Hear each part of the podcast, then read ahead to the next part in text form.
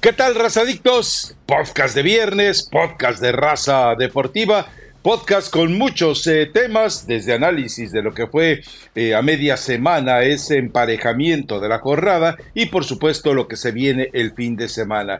El tema Chicharito, no sé si valga la pena seguir involucrándose en él, porque bueno, eh, todavía lo único que se pudo agregar dentro de las reacciones de Javier pues, y que creo que no comentamos el, en el podcast pasado, es esa, eh, el exabrupto que tiene, no tanto con lo que dice, sino con la cantidad de gestos despreciando, menospreciando, sobajando. La pregunta que le hace eh, Toño Moreno.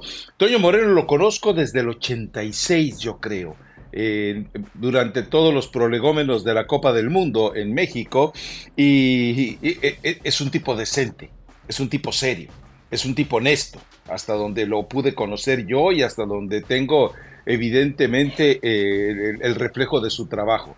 Eh, que, Javier Hernández reaccione así, pues nada más nos demuestra algo que Eli Patiño no quería creer, que un personaje de 35 años eh, todavía es susceptible de ser manipulado desleal y también inhumanamente por parte de un tipo que se dedica a soltar elucubraciones y contradicciones en el día a día como Diego Dreyfus. Pero ya Eli, Eli Patiño ofreció disculpas en el podcast de lunes aceptando que sí, que sigue siendo maltratado.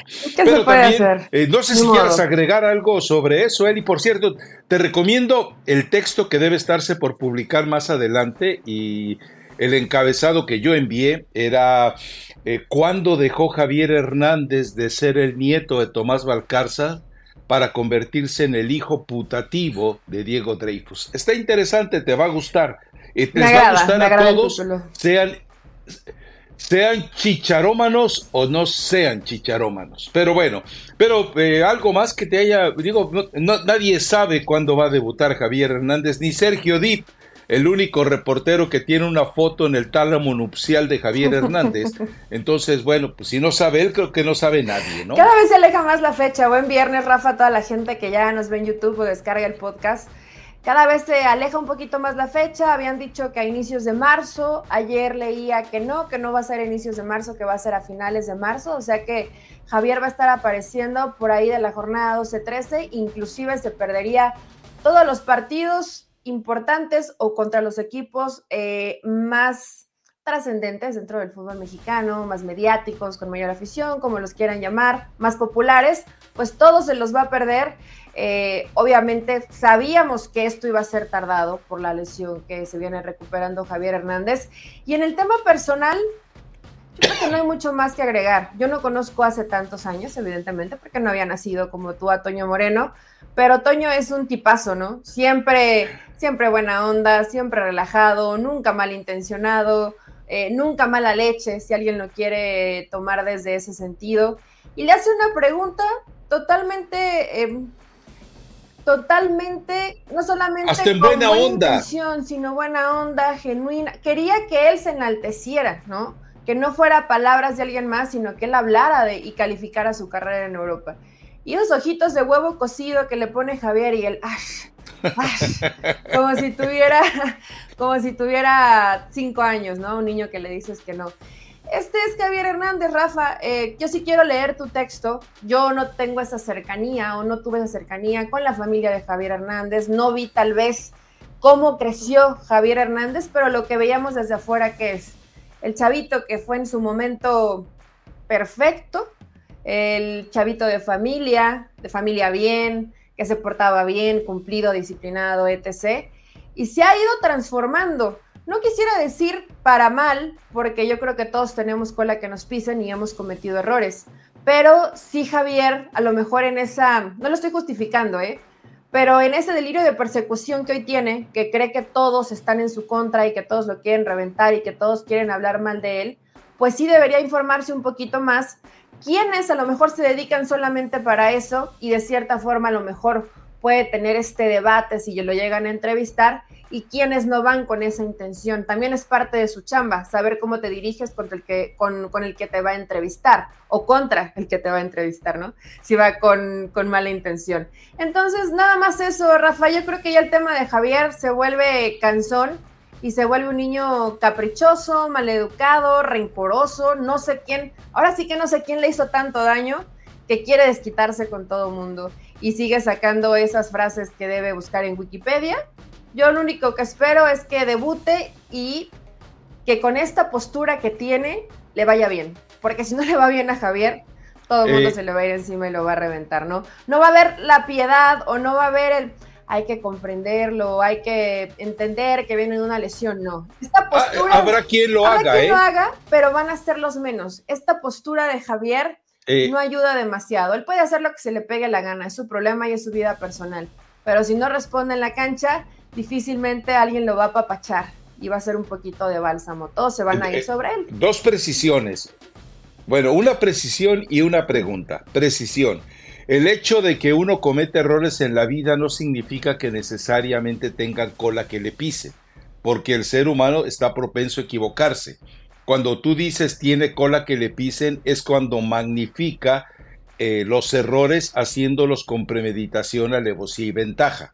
Entonces sí, tienes cola que te pisen porque conscientemente decidiste equivocarte. Eh, nada más para tu formación. la otra, Eli Gracias, pero no te lo eh, pedí, Rafa eh, Ramos. La, otra, chicharito. A ver, la otra. la otra es puntualmente, y, te pido que de verdad lo, lo revises, hasta dónde este discurso de Javier Hernández, esta doctrina dreyfusiana, cuando él se apodere del vestidor, que va a estar más tiempo que Fernando Gago en el vestidor, puede llegar a, uno, contradecir el discurso de Fernando Gago. Dos, imponerse al discurso de Fernando Gago. Tres, tener el, el aval de Amaury y Vergara, como nos queda claro, para que él se convierta en el líder por encima de Fernando Gago sobre los jugadores. Y vamos a hacer buena onda. Puede ser el complemento de Fernando Gago, que lo dejo al final porque yo lo dudo. ¿Puede ser el complemento de Gago? Sí, sí puede serlo. ¿Cuántas probabilidades hay? Y no es porque veamos el futuro, son pocas, porque son personalidades fuertes las dos porque los antecedentes de Javier tampoco ayudan y no quiere decir que se vaya a repetir la historia, pero la relación con sus más recientes entrenadores no ha sido la mejor.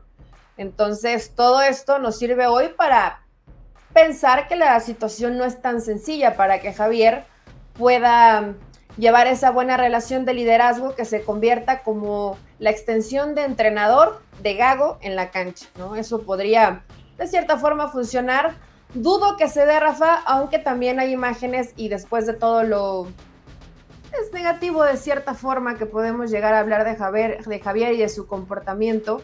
También lo vi acercándose a los chavos, no sé, no se escucha qué, qué consejos les esté dando. Yo espero que sean buenos consejos. Así empezó Dreyfus con él. Que sean buenos consejos, pero sí hay algo muy importante y que va más allá tal vez de que se acerque Javier y te dé una charla eh, o tenga algún asado o se junte con algunos de los jugadores jóvenes para tratar de guiarlos. Muchas veces, y más cuando eres joven, aprendes más de lo que ves que de lo que escuchas. Y esta postura de Javier, de mm, ni el cielo ni el suelo me merecen, y no porque no lo valga, ¿eh? O sea, tiene, una, tiene, una, muy buena... Eh, eh, estás perdiendo de vista tiene una muy buena trayectoria. Estás perdiendo de vista Pero este, yo soy superior, y que nadie me hable y que nadie me moleste y si quiero le miento a la madre a todo mundo porque tengo el derecho de hacerlo. Este tipo de conductas que ven la gente joven se la compran y no es el perfil que me imagino está buscando eh. la formación de los chavitos en Guadalajara. Nada más, a veces las palabras... Estás perdiendo de vista algo muy importante. El hecho de eh, las cabecitas de los jugadores de Chivas. Son cabecitas eh, desculturizadas, son cabecitas que no tienen una formación académica, son cabecitas que no, no tienen unos cimientos sólidos para ser pensantes. revisa cuántos de ellos tienen estudios, revisa cuántos de ellos tienen una formación para liderazgo, revisa cuántos de ellos eventualmente han demostrado la madurez emocional en Chivas como para saber responder al reclamo de Chivas. Me parece que hay un campo muy fértil en esa eh, aridez, en ese páramo que son las cabecitas de los jugadores de Chivas, como para que tenga más peso el discurso de Javier. Porque, ojo, aquí no podemos soslayar algo al ser mexicano, va a encontrar un escenario de identificación más puntual que el que pueda tener Fernando Gago. Ojo con eso, porque la verdad es que es un, eh, puede llegar a ser muy complicado y yo no creo por esos antecedentes, eh, eh, Barros Esqueloto, Greg Bunny, desde, de, acuérdate que desde Ferguson, porque muchos tontitos dicen, es que no viste que le mandó un mensaje de felicitación. Ferguson, a su edad, cuando ha ganado todo, ¿qué le cuesta dedicar seis, siete palabras eh, como para sacarse de encima el paquete? Sean un poquito lúcidos, chatos, pero bueno, en fin, yo creo que esa es una situación que eh, peligrosa. Deseo que ocurra lo contrario, que de repente él se sume como un complemento de Gago para levantar esos espíritus caídos del Guadalajara, que bueno, le ganaron al Toluca pero cómo le ganaron al Toluca, a qué Toluca le ganaron y que, bueno, eh, sí, hubo momentos en los que nuevamente eh, Chivas jugó bien, pero sigue siendo un problema de inconsistencia tremendo. Fíjate que es más de lo que ya hemos visto de Guadalajara, ¿no? Eh, los, los mismos, son problemas que se siguen arrastrando, no importa el entrenador que esté. Parecía que se corregía con Paunovic, también parecía que se corregía con Gago al inicio del torneo mexicano. Siguen habiendo errores defensivos. Cuando un equipo suma mucha gente al ataque, que hoy lo está intentando Gago, y que a mí, Rafa, me gusta, porque la verdad que es, es vistoso, o sea, nos gusta ver este tipo de fútbol, pero debes tener una dinámica, una condición física muy buena, porque en esas transiciones que tienen que ser mucho más rápidas para que Guadalajara no quede mal parado. Y que le pasa constantemente en los partidos, le pasó contra Toluca, puede revertir el resultado al final con el Rosario y con las estampitas de Ricardo Peláez, esperando que el partido se, se terminara. Guadalajara es un equipo que le gusta ir a buscar al rival, que genera oportunidades de gol, pero que también sigue teniendo esta terrible falta eh, y esta incapacidad de concretar. Eso se vuelve una losa muy pesada, ¿no? Por más que que intentes y que digas, bueno, jugamos medianamente bien, si no caen esos goles, puede, caer, puede venir ese bache donde pierdes em, confianza en ti mismo y de ahí los tendrá que rescatar Gago.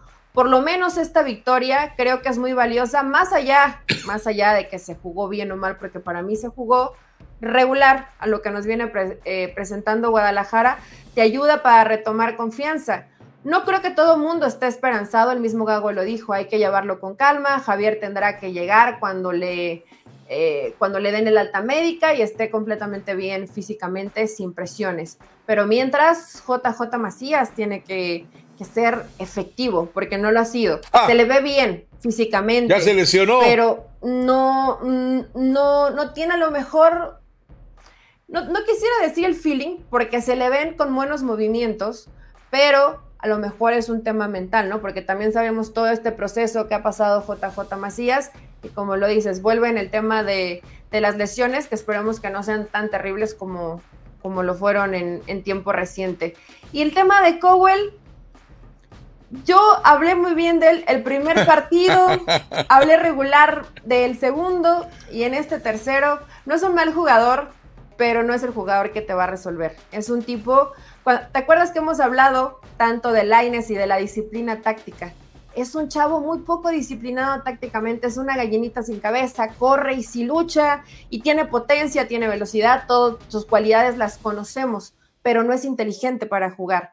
Si eso lo puede pulir Gago, probablemente vamos a ver una mejor versión de Cowell. Hasta el momento es un jugador una incorporación, ni siquiera lo llamaría como un refuerzo porque Guadalajara necesita futbolistas que no solamente tengan calidad, sino que además sean inteligentes para jugar. Ya se ha comido algunos goles, entonces... Eh, ¿Y tu bocho? fíjate que cada que lo veo, Rafa, no solamente me acuerdo de ti, pero sí me hace, pero sí me hace pensar por qué bajó tanto el nivel de, Pocho Guzmán. Más allá de todo. 50 partidos. de todo lo que hemos hablado, que acá le llevas tú partido por partido, me imagino que lo vas digitando. Pero, ¿por qué puede bajar tanto tu nivel? O sea, esto no es ni la. Bueno, ni en el peor momento con Pachuca se vio en este nivel Víctor Guzmán. Sí, la verdad no sé si esté con algún problema familiar, si no se sienta cómodo con el, bueno, es que no pueden ser todos los entrenadores, ¿no? Tampoco Pusilánime, Timorato. cómodo con Paunovic o al término del torneo, que espero que, que esto no pase, pero podríamos llegar a la conclusión que le queda grande la playera de Chivas. Pero yo todavía, yo todavía tengo fe que la cosa puede cambiar para, para el Pocho Guzmán y de alguna u otra forma el que Gago tal vez se acerque a él, trabaje con él, trabaje tiempo, trabaje horas extras, no sé, no sé de qué manera puedas recuperar una buena versión de un jugador que tiene capacidad y talento, pero que desde su problema de, del dopaje, yo creo que su nivel sí ha sido más de bajos que de altos, ¿eh? Un buen torneo por ahí con Pachuca, donde hablamos, es que tendría que ser convocado con selección y de ahí desapareció. Ilusos, ilusos. A ver, eh, lo que pasa es que aquí también eh, uno inevitablemente eh, tiene que meterse en la cabeza del jugador. Es decir, yo creo que todos los seres humanos en, el trabajo que hacemos somos conscientes de si a lo termina el podcast, yo no los escucho, no sé si tú los vuelvas a escuchar, vuelvas a escuchar el podcast, pero eh, simplemente termina el, terminas tú tu trabajo, el que sea, y dices, pude haberlo hecho mejor, pude haber dado más, pude haber aportado más, y hay veces que sí te queda la sensación de que podías haber investigado un dato, visto un video, eh, haber buscado información para tratar de... Hay veces que no, hay veces que dices, ok, eh, tenía lo suficiente para la exigencia inmediata, y, quedar satisfecho y que el trabajo quedara bien hecho. Yo me pregunto, ¿el futbolista no es capaz de hacer eso? ¿El futbolista no es capaz de mirarse al espejo? ¿El Bocho Guzmán no es capaz de decir, hey, tengo, soy el jugador mejor pagado, bueno, era el jugador mejor pagado de Chivas y tengo 50 partidos y maldita sea la cosa, eh, eh, eh, responder a mi palabra de honor de ser el caudillo de este equipo? No sé, me parece que, el futbolista también debería, y, el cuerpo técnico y el directivo deberían orillarlo a que fuera capaz de mirarse al espejo, a que fuera capaz de encontrar la frustración de sus ilusiones, de sus sueños infantiles, incluso en ese adulto que está fracasando. Hoy, hoy el Bocho Guzmán es un fracasado en Chivas, por donde le busque y quien le busque. Y eso no me lo puedes ripostar ni remotamente tú. Ha fracasado de acuerdo al objetivo, porque ¿para qué se le llevó a Chivas? Para que fuera el líder o uno de los líderes que a lo mejor anda buscando Guadalajara. Y él se comprometió. Para que tuviera gol eh, y lamentablemente pues no, no ha estado a la altura de lo que se necesita en, en Guadalajara. Y no podemos decir ni siquiera que fue parte de una inercia negativa, porque en su momento Chivas llegó a una final, Chivas se metió en una liguilla, o sea, el equipo remaba medianamente bien y él no. Él se fue rezagando, rezagando y no ha podido tener el nivel que, que necesita para el equipo y también en un tema personal. Ahora, Rafa, no todos los jugadores los tienes que tratar de reivindicar de la misma forma, o al menos así lo veo, ¿no? Habrá quien lo tengas que mandar a las 23 habrá quien lo tengas que mandar a Tapatío, habrá quien le tengas que dar minutos como titular para que otra vez retome confianza, o sea, o quitarle un poco de presión y llevarlo eh, como una alternativa de cambio. Ahí el entrenador es el que tiene que decidir de qué manera recupera a Víctor Guzmán. Guadalajara cumple contra Toluca y así como cuando veo el Pocho me acuerdo de ti, cuando veo a Toluca y, y lo veo y me genera un poco de pesar no ver a Nacho Ambriz que ya les anda cobrando lo que le deben eh, y todo el mundo anda molesto por eso. Pero Toluca, Toluca de ser un equipo que jugaba bien y que generaba expectativa, más allá que creo que también Nacho se quedó corto cuando los, cuando los dirigió. Hoy Toluca ya es un, es un equipo tan desequilibrado que sí te genera algunas opciones de gol, pero defiende muy mal. Llega Escobar, ¿no? Sí, yo creo que con, con Escobar puede mejorar eh, la situación en tema defensivo, también dependiendo de la postura de Escobar, ¿no? Porque después de todo lo que pasó con Cruz Azul, que es un tipo complicado, puede ser a lo mejor el capitán, puede ser tal vez el líder. Es paraguayo. Pero es un tipo complicado. Bueno, aunque sea, aunque sea paraguayo, Rafa, tendría, tendría que adaptarse, pero pregúntale a Anselmi. que no. No, bueno, a ver. Eh, eh, eh, yo ya te lo platiqué y si no quieres aceptarlo, yo te lo reitero. Ah, Escobar sale de Cruz Azul porque lo quisieron obligar a firmar con Bragarni. Le, le, dijeron, si no firmas con Bragarni como promotor, no juegas. Bueno, pues ahí está la situación. Que no se quieran atrever ni él ni su representante a denunciarlo, esa ya no es bronca mía. Ese ya no es problema mío. Pero bueno, nos metemos a la jornada que se viene, Eli Patiño, y, obviamente el América, eh, más allá de que ya Leo Suárez se reportó con el equipo de Pumas y que va a ir o que está por esperando que llegue eh, a ver si no se, me atrapeó el nombre, eh, un jugador del Feyenoord, eh, que bueno, eh, hablan, los que quieren elogiarlo dicen, es un jugador con mucho dribbling, con mucho encare, gana los duelos individuales, va por derecha, va por izquierda, es eficiente en los centros, o sea, es prácticamente una versión de Messi o de Cristiano Ronaldo o del mejor Neymar posible cuando va al ataque. Bueno, hay que verlo, es seleccionado de Países Bajos, ha sido seleccionado de Países Bajos, eh, pero es, eh, esa sería, eh, sería el agregado importante tal vez en el caso del América para lo que sería este torneo. Pero el América, vamos a ver qué versión nos presenta. Es decir, hemos visto cuatro alineaciones diferentes, cuatro propuestas diferentes, no ha perdido, pero el partido contra Necaxa, ¿qué entendemos algo?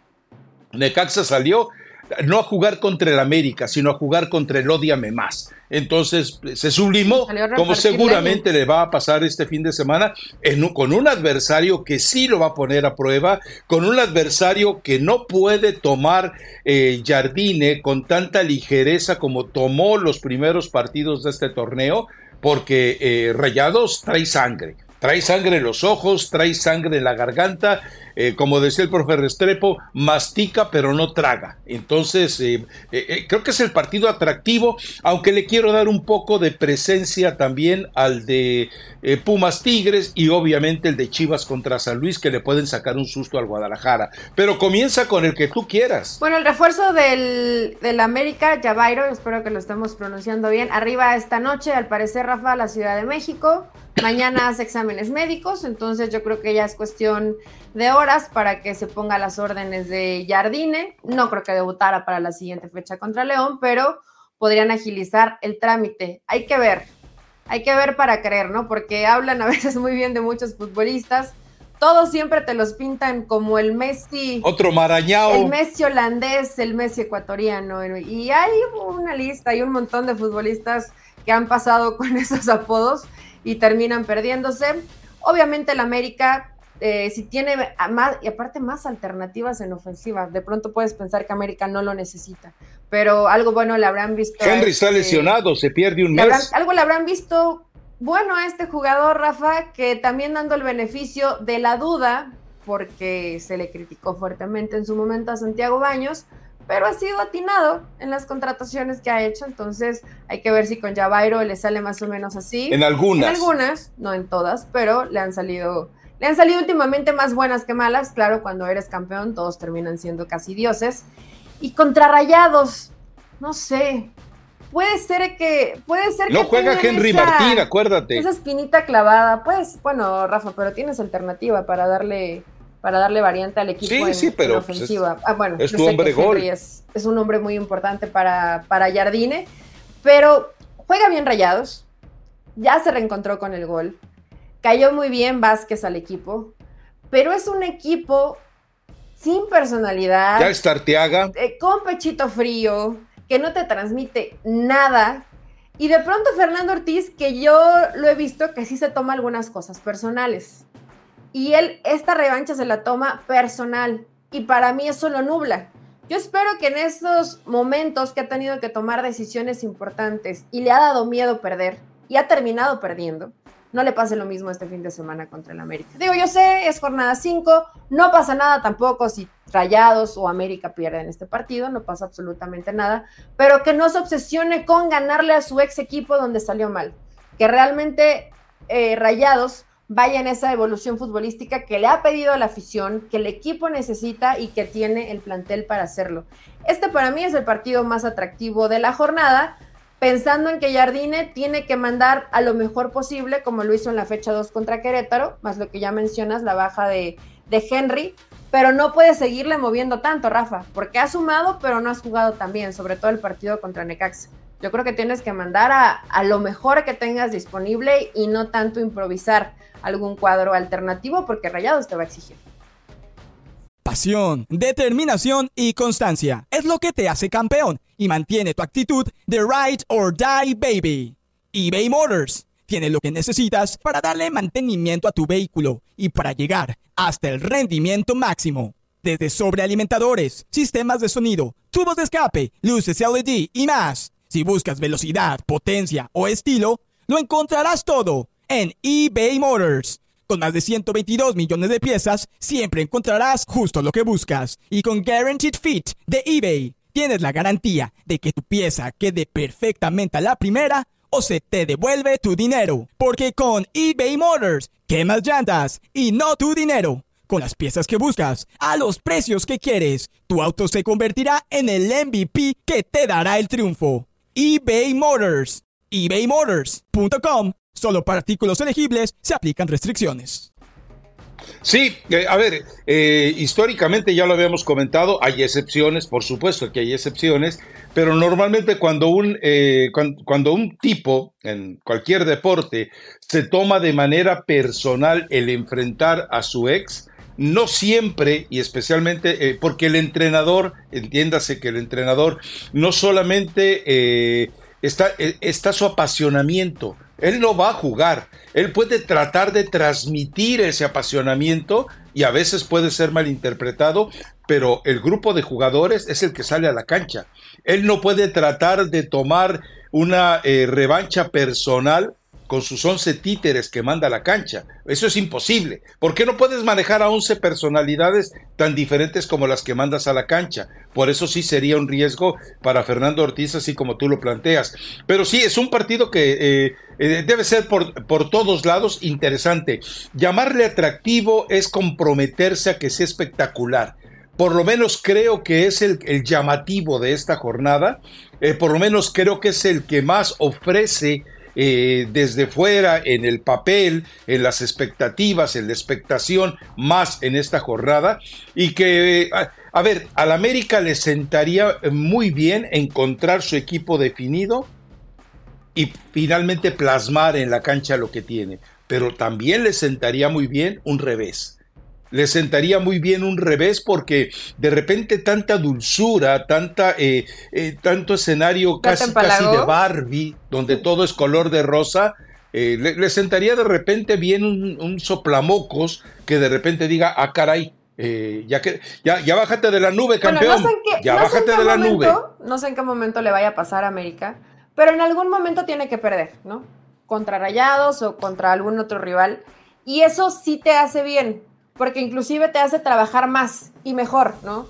Hoy, y yo no, yo no creo que Jardín haya dejado de trabajar o que crea que ya todo lo que tenía que hacer lo hizo, pero sí te relaja. Entonces, si de pronto le mete un poquito de presión, llegas a perder contra Rayados, ah, bueno, ya comienzas a tratar de corregir algunos errores que también, como todos los equipos, tendrá debilidades el, América. Hasta el momento ha salido bien librado, sumando en todos los partidos, pero contra Rayados yo no creo que pierda contra Rayados, Rafa. Pero en algún momento, en algún momento del torneo va a perder. Ahora, si, si le gana Rayados al América, le pasa por arriba, lo golea y lo exhibe, bueno, ahí será un golpe de realidad. Y ya vendré aquí hablando bastante bien de Fernando Ortiz, que a mí me ha decepcionado muchísimo. Después de todo lo bien que hablaste aquí de él, lo candidateaste para selección, aquí hemos, de verdad que se habló muy bien de Fernando Ortiz y lo que fue haciendo con el América, después se fue por dinero, después lo que hizo con Rayados, quedarte fuera ante San Luis, un plantel infinitamente inferior a lo que es Rayados de Monterrey, y bueno, te has quedado ahí en el camino. Entonces, quiero ver, quiero ver qué presenta Fernando Ortiz. Otro partido bueno es el de San Luis Chivas sí es un buen partido. A pesar de que, que Atlético San Luis también ya tropezó, que no es el mismo San Luis, porque yo creo que sí extrañan, eh, por lo menos a lo mejor como un revulsivo, tener a un, futbolista como Murillo, que te daba velocidad, no es inteligente para jugar, pero te daba mucha velocidad, te daba otra alternativa en el ataque. Hoy San Luis pues se queda, se queda corto en alternativas cuando cuando Leal busca algo más en la banca. O sea, ya se volvió inclusive hasta un poco predecible. Y Chivas, que viene de su victoria en el campeonato y que querrá conseguir un buen resultado. Por como viene jugando San Luis, creo que puede ser un partido, un partido también interesante. Después, Pumas Tigres. Es que a mí no me ha gustado Pumas. ¿A ti sí? No, no, tampoco. Es decir, eh, yo estoy convencido que los dos, a ver, la victoria sobre Pachuca y la victoria reciente de Pumas, a mí me parece que el arbitraje ha sido determinante. Es decir, a Pumas de repente como que le han querido dar, como que de repente se han querido equivocar los árbitros en manejo de tarjetas y en otro tipo de situaciones a favor de Pumas y, eso nadie lo puede, nadie lo puede negar. Eh, la expulsión, eh, vamos, con qué elementos decides en este partido. Eh, no sé, me parece que hay, una, hay un escenario de eh, me equivoco, pero me equivoco a favor de Pumas, que el arbitraje ha sido bastante malito otra vez en el arranque de este torneo. Empezó bien y se ha ido perdiendo de una manera. ¿Tú crees? se ha ido, pero ha caído así en picada terriblemente. Sí, Rafa, bueno, lo hemos dicho, creo que en la jornada 1 y 2 el arbitraje fue eh, regularcito, regular, o sea, no fue tan ¿En malo. serio? Y cada vez ha ido, ha ido empeorando. Pumas, mm, en el tema del gol, bueno, se lesionó Funes Mori, eh, Memo Martínez ahí lo, lo, está intentando. De Quispe hablaron cosas muy buenas. Yo creo que todavía no, no se adapta al fútbol mexicano. Pero escuché a, Carlos Hermosillo decir que es una payasada, con otras palabras, hablar de adaptación. Yo considero que sí se necesita adaptación, pero cuando veo a Salomón Rondón en Pachuca, me hace dudar. De pronto los, los jugadores que son buenos se adaptan inmediatamente o también el, el estilo de juego de cada equipo puede que le acomode muy bien a un futbolista que se acaba de incorporar. A mí Pumas me genera muchas dudas y Tigres, Tigres sigue de pretemporada, al igual que el América. Son estos dos equipos que están viviendo sus primeras jornadas de la Liga Mexicana que todavía son pretemporada y me imagino que veremos su mejor versión al, cierre del torneo mexicano. Todavía está lejos tu jugador favorito de ser lo mismo que fue en Santos, pero se lo va viendo de a poco, de a poco más cómodo en Tigres y me ha gustado con mucha personalidad, eso sí, como lo hacía Santos, eh, eh, eh, es el jugador con mayor aportación ofensiva de toda la liga. ¿De qué hablas, Elizabeth Patiño? Bruneta, Bruneta, entre goles y asistencias y, aproximaciones y eficiencia de pases al, frente, es el número uno en la liga. Sí, ¿De qué hablas, Patiño? no está Guiñac, cuando está lesionado, yo quiero verle que tenga otro peso en el equipo, porque la calidad la tiene, ¿no? Ya se la hemos visto. Sí, te asiste, sí, es un tipo, además que es un guerrero, ¿no? Porque lo ves eh, correr en, toda, en toda la cancha. Pero el decir, bueno, si no está André, estoy yo y yo puedo tomar ese papel de líder en el equipo. Nada más creo que le falta ese pequeño pasito para que realmente sea el Bruneta que todos conocemos ya en el fútbol mexicano. Y Tigres todavía no juega, creo que a su 100%. Le vimos mejor versión en la liguilla que lo que le estamos viendo hoy a Tigres, pero con oh, esto le alcanza perfectamente. Para mí, es pretemporada. Tigres y América, jornada 6, ¿te gusta? Que ya terminó su pretemporada y comienza la parte ya de arrancar el torneo mexicano para ellos. Ojo con algo, ¿eh? ¿eh? no podemos perderlo de vista. Recuerda que a partir de entre este fin de semana y todo el mes de febrero, se viene una serie de ah, eh, partidos, de fechas agitadas para todos. O sea, por ejemplo, el América tiene que sostener eh, fecha doble, tiene que eh, jugar contra el Real Estelí en la Conca Champions y tiene además, obviamente, lo, de la Liga MX con esa fecha doble incluida. Entonces, son siete partidos en tres semanas. Es una carga de, de fútbol, que es lo que entiendo que por eso Jardine ha estado administrando de manera inteligente al grupo. No solamente ellos, todos los equipos que estén en la Conca Champions se van a tener que ver involucrados en este desgaste de viaje, eh, de enfrentar a adversarios que por no conocerlos y por ser precisamente eh, fútbol mexicano una especie de odiame más en la zona de CONCACAF, le van a jugar con un poco más de intensidad de lo que normalmente juegan. Entonces, eh, sí creo que todo esto va a terminar afectando a algunos equipos, pero bueno, es el riesgo, ¿no? Más allá de que eh, más adelante todavía tendrán ese magnífico premio, esa copa de bisutería, esa copa eh, baratija, que es la copa de las ligas que ya dieron a conocer su nuevo formato, ya dieron a conocer los grupos, etcétera, etcétera, etcétera. Pero sí, se vienen los tiempos, por eso la lesión de Henry Martínez más, digo, ninguna lesión es oportuna, pero es más inoportuna que nunca cuando te vas a perder todo este trajín, evidentemente, ¿no? Pero bueno, eh, ya se sabía, por eso el América eh, tiene un equipo, ya lo hemos visto, sin Henry Martín, ¿quién va a ser el jugador que se encargue de hacer los goles? Diego Valdés, punto. ¿Quién va a ser el que colabore para que Diego Valdés funcione eh, como, como un falso eje de ataque? Quiñones jugándole de doméstico. Ahí va, o sea, poco a poco el América eh, tendrá que ir readaptando las, las partituras con las que ya ha jugado eh, el torneo anterior. Así que eh, no es para quejarse, a final de cuentas no es para quejarse. Cabecita, el otro Rodríguez, Cendejas. Acuérdate que están, eh, están en, rehabilitación. Cendejas, eh, Fidalgo. Hay, hay opciones, Rafa. O sea, realmente para armar un, buen ataque tiene Jardine. Sí va a extrañar a Henry porque... Y, el crack Javairo, ¿dónde lo deja? Ah, por favor. todavía, por vida. todavía Javairo no deja, no, no llega, déjalo, déjalo tranquilo. Y quiero hacer mención especial a la psicóloga a ver. de Miguel Herrera. Funcionó. Funcionó después de tantos años de trabajo, de hablar con Miguel, de tratar de llevarlo por ese camino del bien, de la inteligencia emocional. ¿Viste de qué forma manejó su encontronazo con Iván Alonso Rafa? Otra versión de Miguel Herrera, medio se pescan del cuello o suelta algún puñetazo. Se portó como debería de portarse y te digo algo, me molestó como dicen los argentinos, me hubiera gustado que le diera un piñazo por andarle mentando la madre y por querer encararlo y por no tener la decencia de tienes una bronca, lo hablamos acá, ¿no? Sin que esté en los medios y quererte hacer.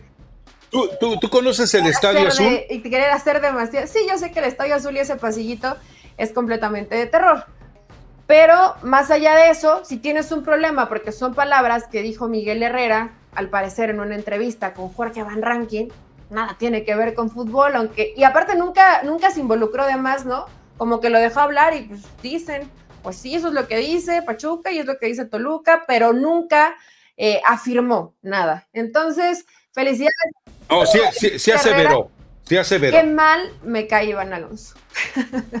Qué mal.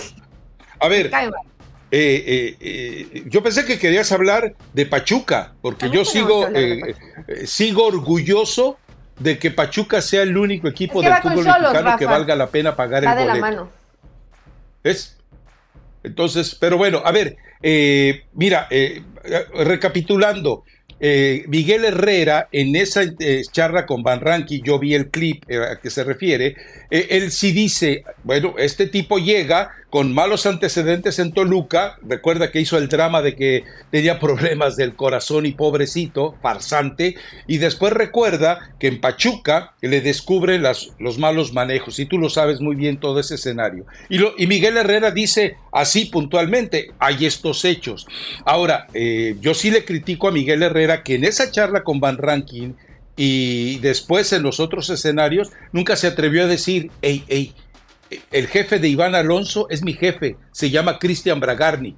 El que me da chamba a mí es Cristian Bragarnik y el que le da chamba a él es Cristian Bragarnik. Ahí sí, Piojito, me saliste agachón, me saliste agachón.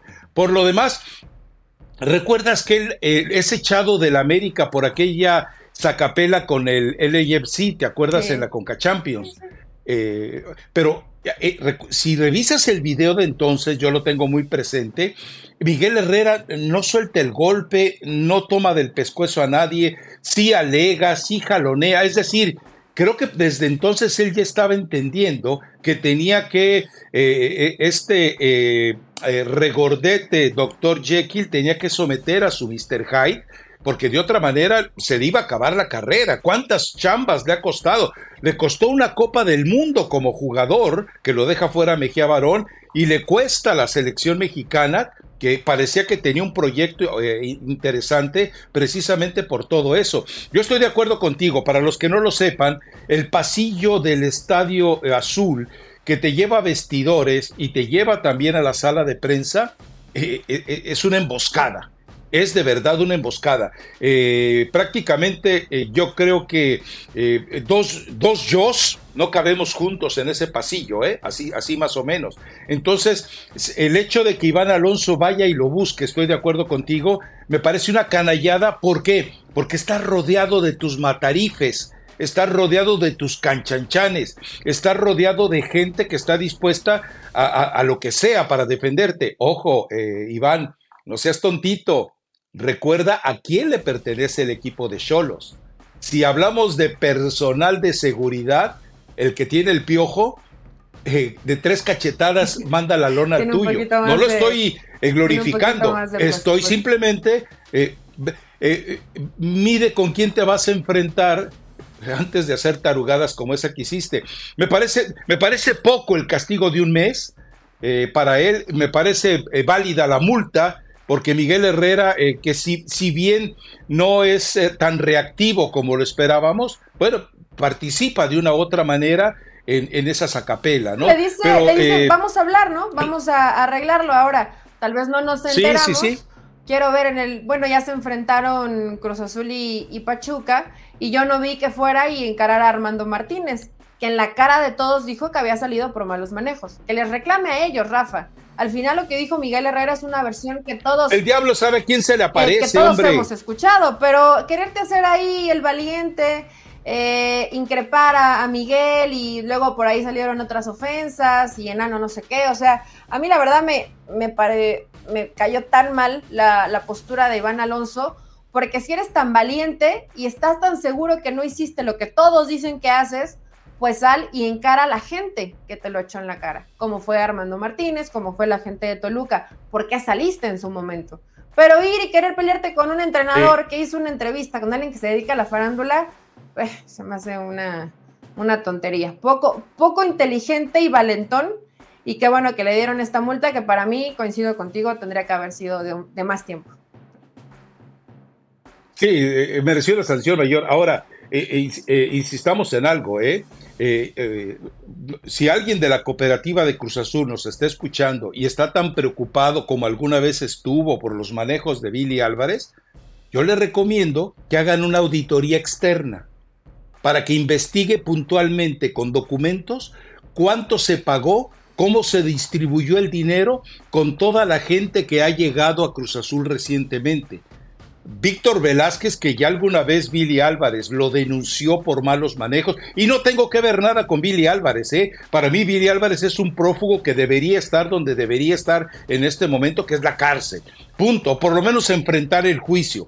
Pero eh, Víctor Velázquez eh, debería de ser sometido a una auditoría externa para que cada peso que ha salido de Cruz Azul desde eh, la, contratación de, de, directivos como Alonso, cuerpo técnico y jugadores quedara en claro y que alguien se atreviera a tomarle la palabra de honor a Escobar y que él dijera, me echaron de, tuve que salir de Cruz Azul porque querían que cambiara de promotor con Cristian Bragarnik. Punto, así de sencillo. Y si los aficionados de Cruz Azul eh, deciden eh, reventar a, los dos ahí en los comentarios, háganlo. ¿Sabe qué? Eso, los comentarios son prácticamente como una llovi, como esa lloviznita que dicen eh, agua mojatarugos. Es decir, el agua refresca, pero no nos va a hacer daño. El agua la agradecemos, pero no nos va a lastimar. Así que Pégale, Cruz Azulino, desquites, desquítese conmigo. A Eli, a Eli arrójele flores, a mí arrójeme la maceta, a, Eli láncele rosas, a mí aviénteme las espinas, no hay problema, No tienen por qué limitar. Hay muchos que vienen acá y sacan sus frustraciones y algunos también muy religiosos que quieren que, que nos purifiquemos y, y, pidamos por nuestros pecados, lo cual me parece muy simpático porque no dejan de escribir en cada uno de los comentarios de, de YouTube. Pero ya hablamos del lado de Cholos y el helado de Pachuca. Yo no sé si a ti te sigue gustando tanto Pachuca, pero veo tantos errores. A mí me gusta. Sí, sí. Que me preocupa ver tantos errores defensivos que se nota la, inexperiencia de los jóvenes. Ha dejado por ahí algunos golecitos también el arquero, Carlos Moreno pero le ha caído muy bien Salomón, Salomón Rondón al equipo. Que tú creo que aquí dijiste, ¿no? Que ya cartucho que ya no le iba a dar. 34 años, se ha convertido en líder del equipo, lleva tres goles y le ha sacado las papas del fuego a Pachuca cuando lo ha necesitado. Bueno, y hasta la Chofis volvió a marcar, ya volvió a marcar, y de último momento. Entonces, eh, puede ser un buen partido este, ¿no? Contra Cholos. Para mí, Cholos ha venido jugando mejor, a pesar que no se le han dado todos los resultados. Y Pachuca es este equipo que te va a buscar y si tienes la posibilidad y si tienes un equipo bien armadito, le vas a ¿Cuántos, vas a hacer gol. ¿Cuántos se atreven a jugar como Pachuca, Eli? ¿Cuántos equipos en México se atreven a jugar como lo hace Pachuca, con sus limitaciones, como kamikazes, al borde del suicidio? Pues por, por momentos, aunque menos entretenido, León. Oh, Eli, no, seamos serios. E, es una baba, el equipo de baba. pues predecibles, ¿no? O utilizando siempre lo mismo, trazos cruzados, esperando que aparezca Viñas. Tiene razón. Alguien tan dinámico y, valiente, porque vaya que Pachuca es valiente, porque también le generan muchísimas oportunidades de gol en contra, pues probablemente Pachuca sea el, el único, pero es esto refrescante que le da a la gente joven, Rafa no les da miedo ir y perder, ¿no? Van, buscan y, tienen esta esencia de Almada, que también cuando ves que al minuto 10 ibas perdiendo por dos goles ante Atlas, pues le veías una cara de amargura y de frustración, pero pudo sacar el, equipo adelante. Quedaste 4-3, no a todos los rivales les vas a poder meter cuatro goles, ¿no? Ahí es donde te digo que Pachuca necesita ese equilibrio. Pero si ves la proporción entre lo que te genera de fútbol entre las posibilidades de gol que genera, entre el posicionamiento para disparo que genera Pachuca, se agradece, eso se agradece. Insisto, a ver, el fútbol desde su esencia, desde eh, prácticamente desde su decálogo, cuando los ingleses tuvieron a bien donarle este deporte al mundo, el fundamento era espectáculo surgió como espectáculo. Para los que no eh, tienen idea, vayan a, está en Netflix, la serie se llama The Beautiful Game, disfrútenla, gócenla, porque la verdad es que eh, eh, se, se destaca mucho eso. No solo que hay que ganar, pero hay que sobre todo convertir aquello en un disfrute de los que están afuera y de los que están adentro. Pero, y eso lo hace de momento el Pachuca. ¿Algún otro tema que nos quede por ahí? Nos, ayer eh, subí a Twitter un comentario de el 6-0 que le propina el Al Nacer al Inter Miami. ¿Viste el partido o no lo viste? No lo vi, Rafa, solo vi la cara de Cristiano. Ah, eh. No, no habías de haber visto la cara del Tata Martino. Hay una acción en la que los jugadores del Inter Miami se tropiezan entre ellos, se tropiezan con el balón los dos. Esa es la MLS. Pero, o sea, mira, o sea, no vi el partido, pero he visto, he visto partidos de Inter Miami y he visto partidos del Al Nazar. Tiene que ser muy malo Inter Miami para ser goleado de esa forma. Espérame, pero eh, eh, subí eso, es decir, hay algunos tontitos que dicen que la MLS está por encima de la... O sea, todos los que son aficionados a, Messi, todos, todos los que viven de los vestigios de Messi, de los vestigios de aquel Barcelona, todos los que tienen algún equipo de la MLS, bueno, hasta las viudas de Chivas USA que le van al LAFC, pero palo. Es que de qué hablas. 6-0 muñecos. 6-0 muñecos. Y la verdad es que eh, eh, ya se los habíamos dicho, Eli, recuérdalo, el Tata Martino es una de las mayores mentiras del fútbol. Fracasó con Messi en el Barcelona, con Messi en la selección argentina. Termina ganando en la MLS, pues sí, en la MLS. Eh, yo creo que hasta, hasta Isaac Mizrahi, que decía que era técnico y no pasaba de acarreabalones de la Volpe, hasta él podría ganar un título ahí, fíjate. No seas así, Rafa. No seas así con, con mi Raji. a, mí me, a mí me cayó bien, era buena persona. Decirle que. Pues, ¿Supiste lo que le hizo a Romano durante el secuestro? Sí, decirle que balones. ¿No supiste? No sup le hizo algo malo a. Bueno, además de quedarse con su puesto. Eh, luego te lo cuento, luego te lo ah, cuento. Luego te lo cuento. Por eso está refugiado en Miami, creo. Ah, bueno, ok. Luego, luego me lo cuenta Rafa y pues, ya sabes cómo son. Todos los aficionados de Messi que varios son argentinos, pero otros no, que se sienten, o los sex de Barcelona, todos, todos esos se juntan y... Los de Purándiro, los de Uriangato. No, los del Tata Martino, que son pocos, pero también hay muchos que todavía lo defienden, eh, se ponen mal cuando hay alguna crítica hacia, su equipo. Nada más por último, Rafa, solo decir la jornada, Querétaro Cruz Azul, Puebla Mazatlán, Toluca León, Juárez Necaxa, Pachuca Cholos. Oye, oye, espérame, espérame, espérame, espérame. Querétaro Cruz Azul. Es igual que el de Cruz Azul Cholos. Bragarni contra Bragarni. ¿Quién ganará? A ver, Bragarni, ¿quién quieres que gane? Querétaro lo necesita. Y Cruz Azul también. Hoy tu apuesta está con Cruz Azul. A Querétaro lo tienes ahí, confinado en la desgracia y el abandono. Gana Cruz Azul. Bragarni contra Bragarni. Bragarni decide que gana Cruz Azul. lo que pasó con Iván Alonso, creo que necesita más ganar Cruz Azul va a ganar Cruz Azul este partido. Atlas Santos y San Luis contra Chivas cierran la jornada. Bueno, pues entonces eh, vámonos despidiendo porque nos dice la productora Aranza que ya, es, hora. de cerrar este negocio. Eh, recomendación musical. Mi recomendación musical es Cactus de Belinda, recién salidita del horno. Salió ayer, se llama Cactus la canción y se la dedica a su ex Cristian Nodal. ¿Ves? Mira, Belinda es muy fresa y la canción tiene un ritmo que creo que no va con Belinda, pero está entretenido escucharla, Rafa. Habla de que se tatúa acá los ojos y ya se los tapó con otros. ¿Tuviste eso? A ver, a ver, a ver. Eh, Belinda tiene de víctimas a Giovanni Dos Santos, al tal, eh, eh, se, le se le hizo nudo el tal Nodal. ¿Quién más? es decir, Belinda tiene un toque mágico. Lo que toca lo, lo, destruye, ¿no? Eh, no, han sido, pues todos se enamoran, Rafa. Algún encanto tendrá. Bueno, además de ser muy guapa, algún otro encanto tendrá. Pero bueno. Eh, eh, ¿Quién fue, quién fue la que le cantó a Chicharito? Te quedó grande la yegua. Camila Sodi. ¿Fue ella? No, fue Camila Sodi. Ah, ok, ok. Imagínate, o sea, ese es, su, líder espiritual en Chivas, al que le cantan, te quedó grande la yegua. Ahí sí, ahí sí estuvo feo. y yo creo que sí le llegó porque de ahí se ¿Tú le has cantado a alguien, te quedó grande la yegua? ¿Cómo? ¿Tú le has cantado a alguien, te quedó grande la yegua? No, mejor ya vámonos. vámonos, vámonos, nos escuchamos el lunes y Dios no lo remedia. Hasta roja se puso Elizabeth Patiño.